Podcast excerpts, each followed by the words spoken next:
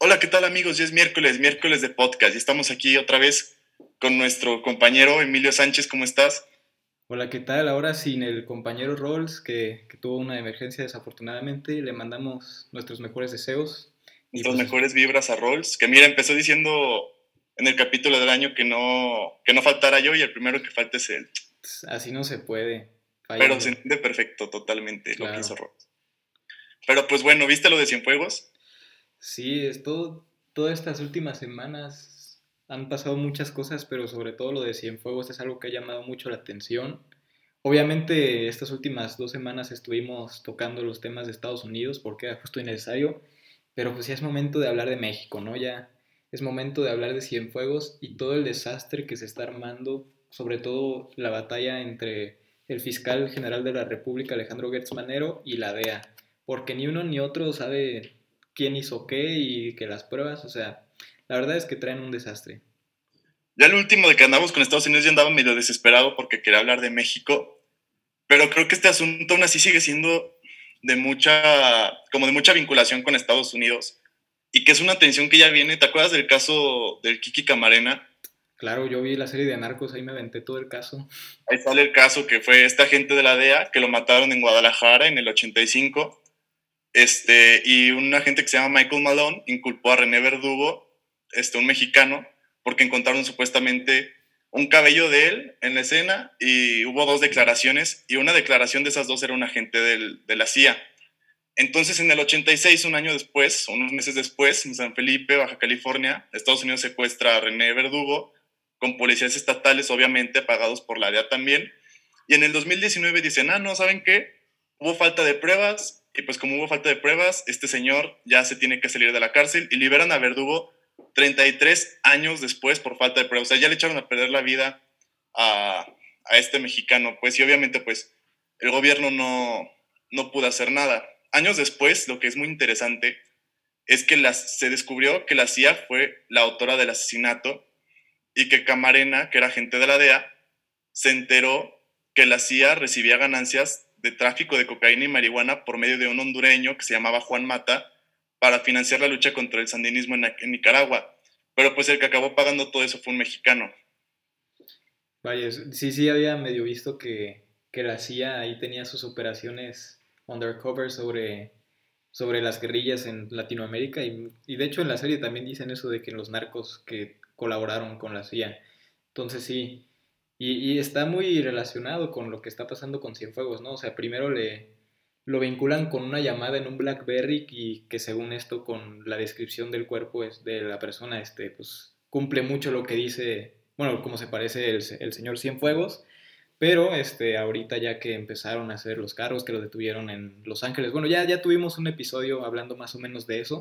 Entonces lo que importa ahorita es que Estados Unidos ya le iba a hacer un juicio México le dice, no, yo lo quiero hacer, entonces nos lo mandan a México, abren la investigación en la fiscalía. Estados Unidos le dijo, te lo mando con la condición de que tú lo sigas, le sigas dando el seguimiento al juicio. E incluso Marcelo Ebrard en una mañanera dijo, si sale impune este caso va a ser muy lamentable y va a ser un desastre. Y fíjense qué pasó, pues al final terminó más o menos impune, pero es que yo, o sea, hay una entrevista que hizo Alejandro Gersmanero con Carmen Aristegui explicando más o menos lo que pasó.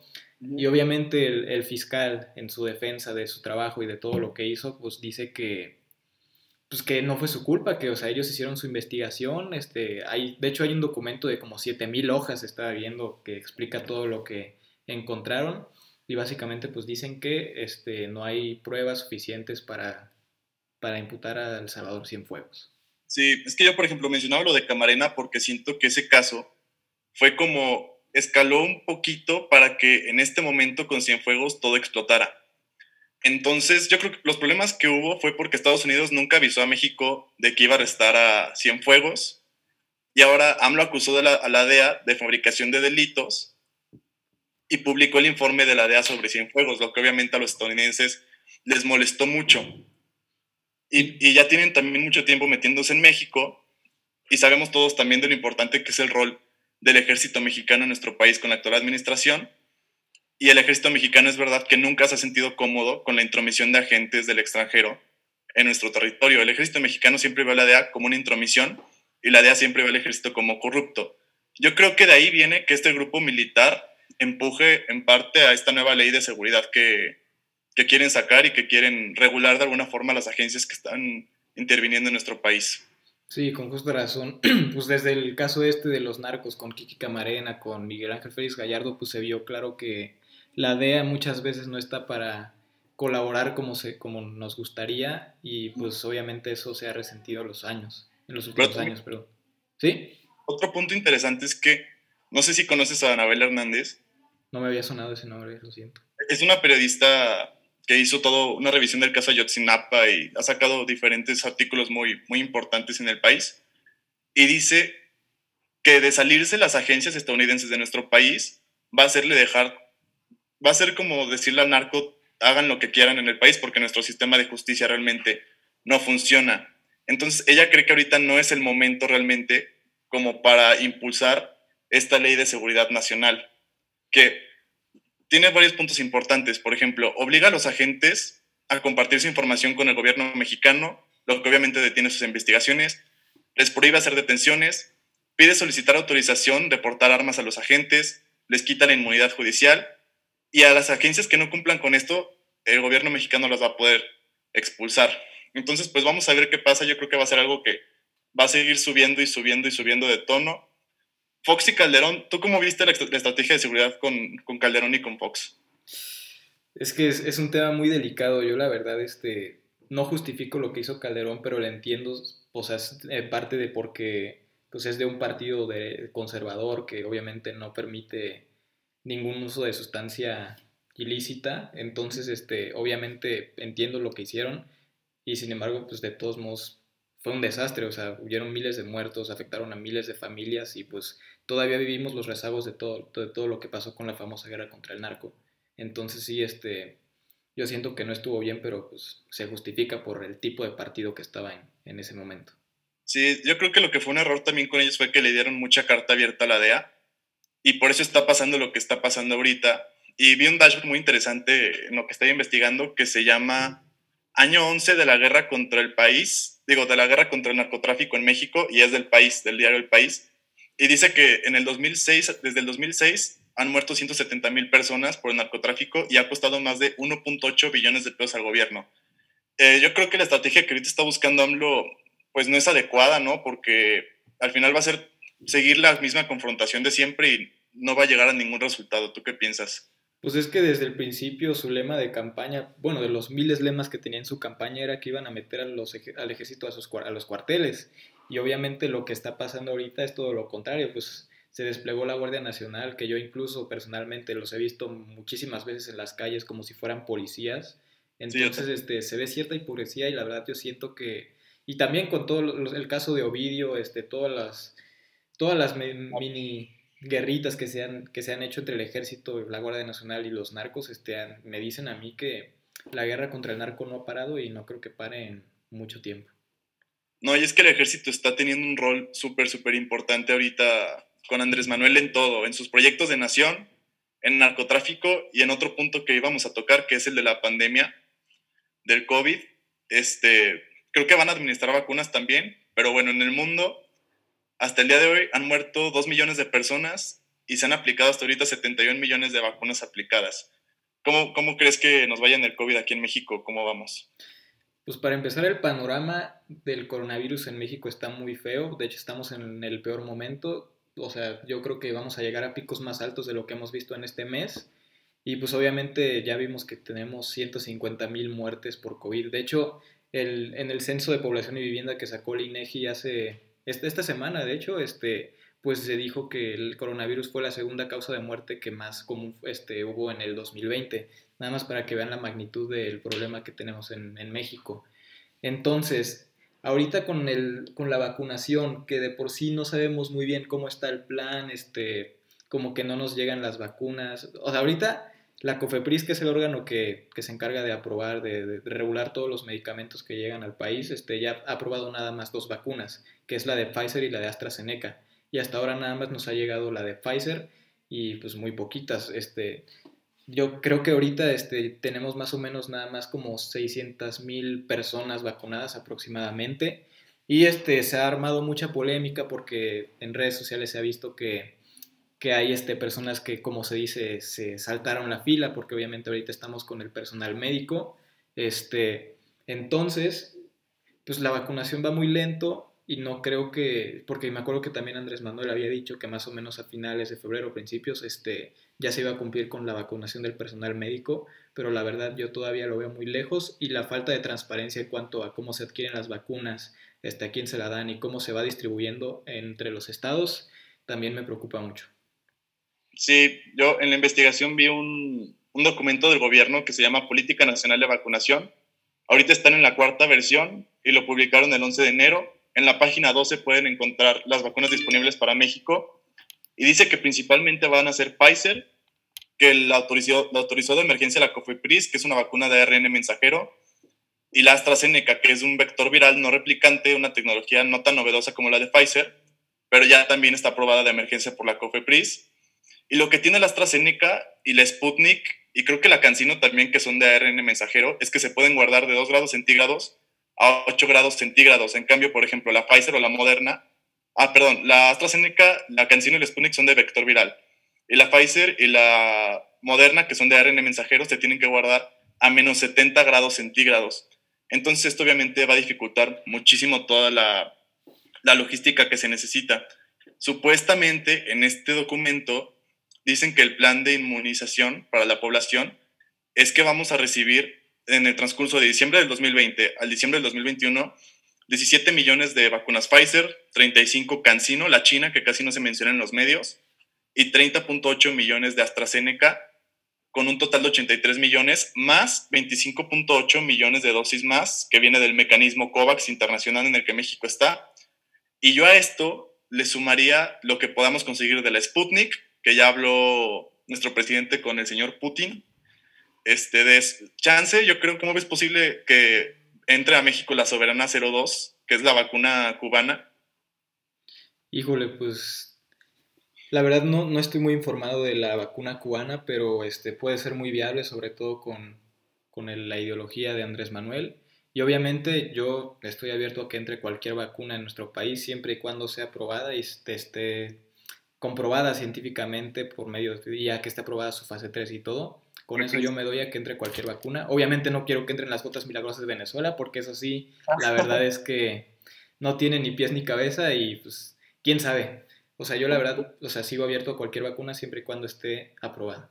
Sí, con puro dióxido de cloro. Con puro dióxido de cloro. Y también el doctor Macías hablaba de una posible vacuna nacional, más la CureVac, que es la vacuna alemana que va a hacer pruebas en México con con Salud. Entonces, pues a ver qué pasa. Yo creo que sí pueden llegar un poco de más vacunas, pero según esto, el plan es tener 70% de la población inmunizada en máximo 18 meses de diciembre del 2020. Y pues a ver, a ver qué pasa con la vacunación. Pues hasta ahora, con el número de vacunas que tenemos, que son más, como tú dijiste, como 83 millones, ya alcanzaríamos la inmunidad de rebaño, que tanto, que tanto dicen que es cuando se llega al 70% de la población vacunada. Entonces, y ese, ese 70% son más o menos como, como 70 millones. Entonces, este, pues esperemos que, que, sea lo más rápido posible, sobre todo para que ya regresemos a clases presenciales y este, ya podamos regresar a la normalidad, ¿no? Sí, porque supone que en el INEGI salió que éramos 126 millones, este, por punto 7 son 88.2. Sí. Pues, según esto, con, según esto el, el gobierno ya tiene las vacunas que necesitamos. A ver si es cierto. No entiendo por qué siguen buscando rusas entonces si ya tenemos que necesitamos. Pero bueno, y sabemos bien que de esto de la pandemia requiere, depende más bien la recuperación económica. Efectivamente, de hecho, este Arturo Herrera, que es el secretario de Hacienda, subió un video explicando más o menos lo que ha hecho el gobierno mexicano para enfrentar la crisis económica. Y pues obviamente lo que hemos visto es que no se han apoyado tanto a las microempresas, este, no se ha contraído deuda. Y precisamente Arturo Herrera, que te explica en este video que no se contrajo deuda precisamente por el hecho de que cuando México, que en cierto modo es un país emergente, un país en desarrollo, este, busque contraer deuda, este, pedir un crédito al Fondo Monetario Internacional o cualquier organismo que encargado de eso, este, no le dan las facilidades que le dan a, por ejemplo, un país como Estados Unidos, como Alemania, que normalmente a ellos les dan una tasa de 0%. A nosotros sí, como somos un país más o menos inestable, no sé, este, como lo quieran ver, este, a nosotros nos costaría un poquito más contraer la deuda. Entonces, este, más o menos por eso, este, tampoco se han visto tantas medidas contracíclicas en cuanto a política fiscal. Claro, eso es cierto, el secretario se la pasa diciendo eso, que países como Canadá, como Inglaterra, pueden tener la capacidad de adquirir un, un 30-50% de deuda este, del PIB, pero México, pues por cuestiones este, de finanzas, se ve incapacitado en esto. Ha habido algunos indicadores interesantes. Supuestamente la perspectiva del FMI de crecimiento de México subió un 0.8% más, llegó a 4.3% para el 2021. Pero también el secretario Herrera, me acuerdo que antes en sus entrevistas decía que dos iban a ser motores muy especiales para la recuperación económica en México. Número uno, el TEMEC y segundo dos, el sector construcción. Pero ahora que salieron los datos de noviembre del INEGI, dice que el valor de producción de las constructoras descendió un menos 0.6%. El personal ocupado de las constructoras descendió un menos 0.6% también. Las remuneraciones reales un menos 0.2% y las horas trabajadas un 0.1% aumentaron. Entonces quiere decir que están empleando menos gente, están pagando menos, están produciendo menos y los empleados están teniendo que trabajar más. Entonces, ¿dónde queda todo esto que dice Herrera? Todo esto que repitió por meses y meses y meses siento que se está cayendo y que quizá los proyectos nacionales que él esperaba que impulsaran el sector construcción no están llegando como el país lo necesita. Y de hecho, este, algo que me parece muy interesante también es que en los meses que hemos estado en pandemia, uno de los estados que no han tenido este, una contracción en su crecimiento económico es Tabasco. Y precisamente Tabasco es donde se está construyendo la refinería. Entonces, en cierto modo, el sector construcción no está pegando en parejo en casi todo el país, pero por ejemplo, gracias a los megaproyectos que tiene ahorita Andrés Manuel, que son sobre todo el, la, refinería y el tren Maya, pues están ayudando más o menos a una región que, que se ve muy rezagada, que es la parte sur del país, ¿no? De todos modos, este, necesitamos ayuda en todo el país, ¿no? Este, y precisamente también algo que estaban discutiendo mucho en redes sociales es, ¿por qué no destinamos toda la inversión que se está haciendo en estos dos megaproyectos que en cierto modo no son tan urgentes y sobre todo la refinería, que no se ve que sea muy viable en el largo plazo? ¿Por qué no utilizar ese dinero para poder apoyar a los microempresarios, que son el 99% de las empresas en nuestro país y que precisamente el, INEGI hace unos cuantos meses este, publicó que nada más se ayudó a 7% de estas empresas? Entonces, esta, esa, esa podría ser una de las posibles medidas que pudo haber tomado el gobierno de México pero como conocemos al presidente, pues obviamente eso nunca va a pasar. Claro, y que aparte muchos grandes economistas lo dijeron, ¿te acuerdas? Uno de tus favoritos, Stiglitz. Claro. Dijo que, que esta crisis era muy diferente porque le tenías que apostar a apoyar a que las empresas no quebraran y el gobierno no ha hecho nada absolutamente por las medianas y pequeñas empresas. Este, también hay otras personas, el, doctor Luis de la Calle, un itamita, este, dice que beneficiará más a México otro tipo de proyectos como por ejemplo de mega infraestructura, como por ejemplo un tren, en vez de un tren Maya, un tren que vaya del sur de México hasta el norte de Estados Unidos, porque accedes al mercado más grande del mundo. Pues son algunas visiones comparadas. Yo creo que el tren Maya es una apuesta más por una economía regional, social, pero sí otros proyectos como los son dos bocas creo que no tienen mucho sentido y se está gastando muchísimo dinero en eso. Pero bueno, se ve, se ve complicado, ¿no? La, la, parte económica de México. Tan complicada, tan complicada que también estaba viendo que la CEPAL y otros organismos internacionales han dicho que nos va a tomar un lustro más o menos en recuperar el nivel prepandémico que teníamos de crecimiento económico. No, sí, incluso estaba escuchando con Valeria Moy, que tiene un podcast de economía también muy bueno, que dice que México va a tardar incluso, hay perspectivas de 10 años, o sea, otra década perdida. Ya llevamos dos. No, pues así como vamos a poder llegar a, ser primera potencia mundial. y, no solo económicamente está difícil, políticamente tú sabes que hay ahora elecciones para diputados y para 15 gobernaturas. Sí, de hecho, algo que me llamó mucho la atención de todas las precandidaturas que se están lanzando ahorita, que están pues ya empezando las campañas, es que aparte de Samuel García, que es un personajazo que tiene Nuevo León, Vaya personaje. Sí, vaya personaje, pero pues lo, o sea, en cierto modo lo que está haciendo es interesante porque está en boca de todos, pero de todos modos no significa que, sea correcto, ¿verdad? Sí, no. Pero de todos modos, algo que también me llamó mucho la atención es que la mayoría de los partidos políticos están lanzando a personas que no necesariamente tengan una trayectoria política a puestos importantes de, del gobierno, de gobiernos estatales, municipales e incluso para diputaciones, ¿no? Ahorita es de los que más suenan es Paquita la del barrio, que va a competir en Veracruz por una diputación federal. Aquí en Jalisco tenemos a Vicente Fernández Jr., que también va a competir.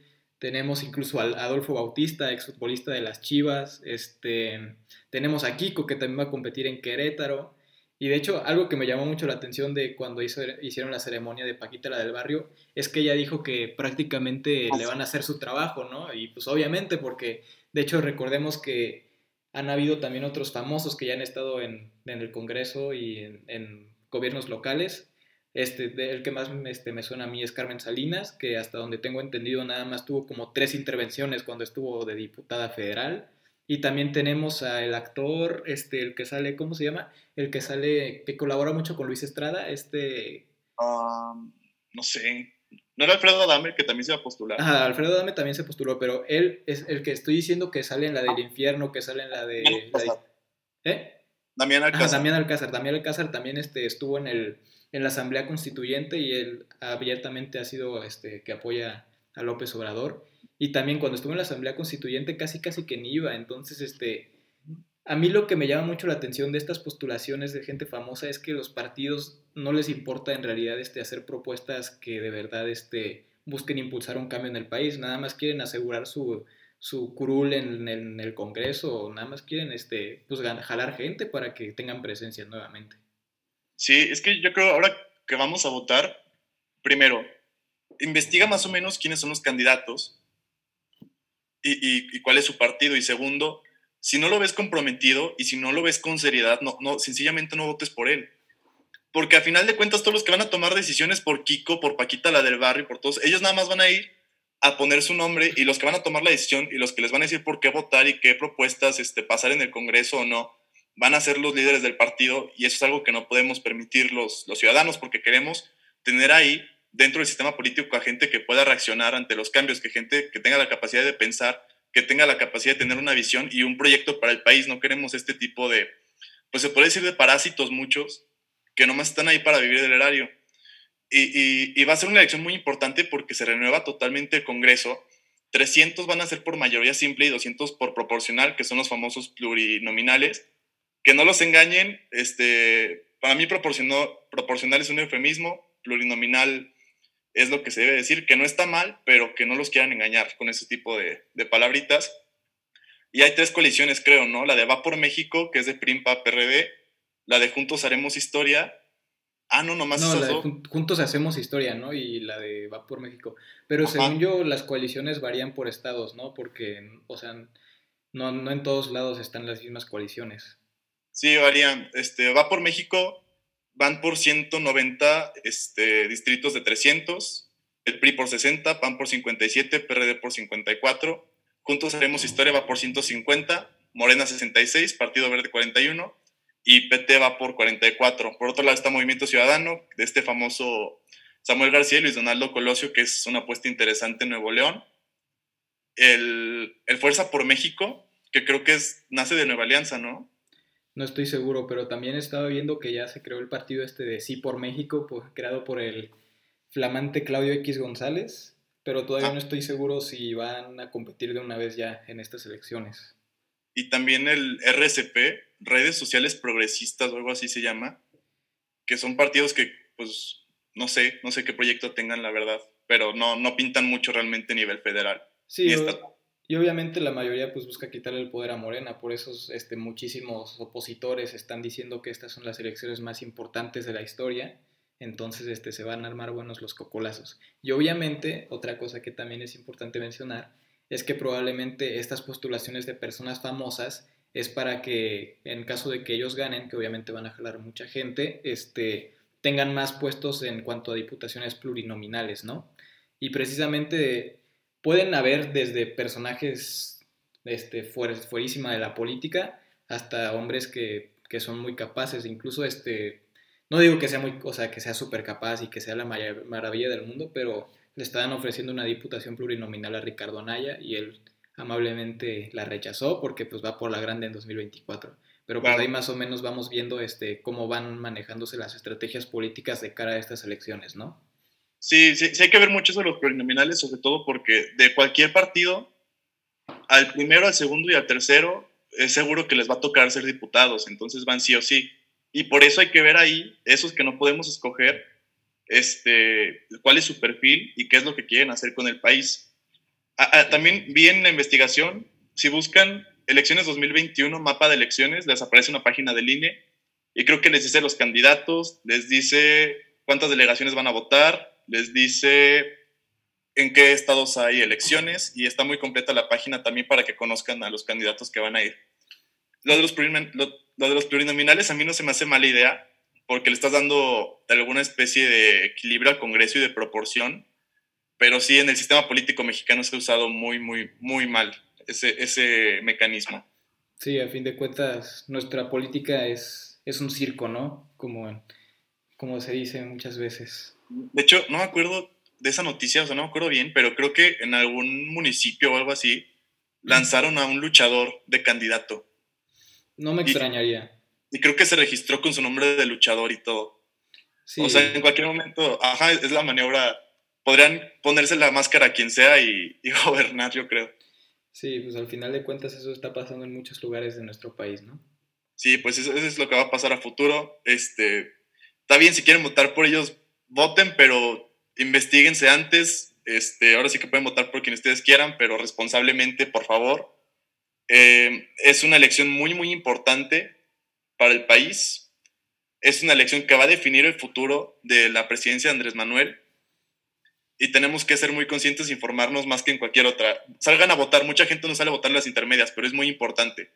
Yo sí, a pesar de COVID, a pesar de lo que haya, este, voy a salir a votar, pero pues bueno, lo dejo en conciencia de cada quien. E incluso, de hecho, van a hacer lo mismo que en el 2018, que las personas que cumplen 18 años este año, este, van a poder sacar su INE con anticipación siempre y cuando este, hayan nacido antes de la fecha que van a ser las elecciones. Entonces también para que se lo tomen en cuenta y no solo saquen su credencial para votar para poder comprar sustancias ilícitas.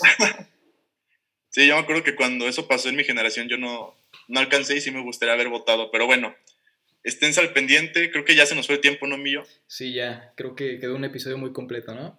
Sí, y pues bueno, ojalá les haya gustado ahora este desorden de la semana. Esperamos que se encuentren muy bien, quédense en sus casas, no salgan mucho, investiguense lo de las elecciones y para cualquier cosa aquí estamos atentos al desorden. Muchas gracias. Nos vemos.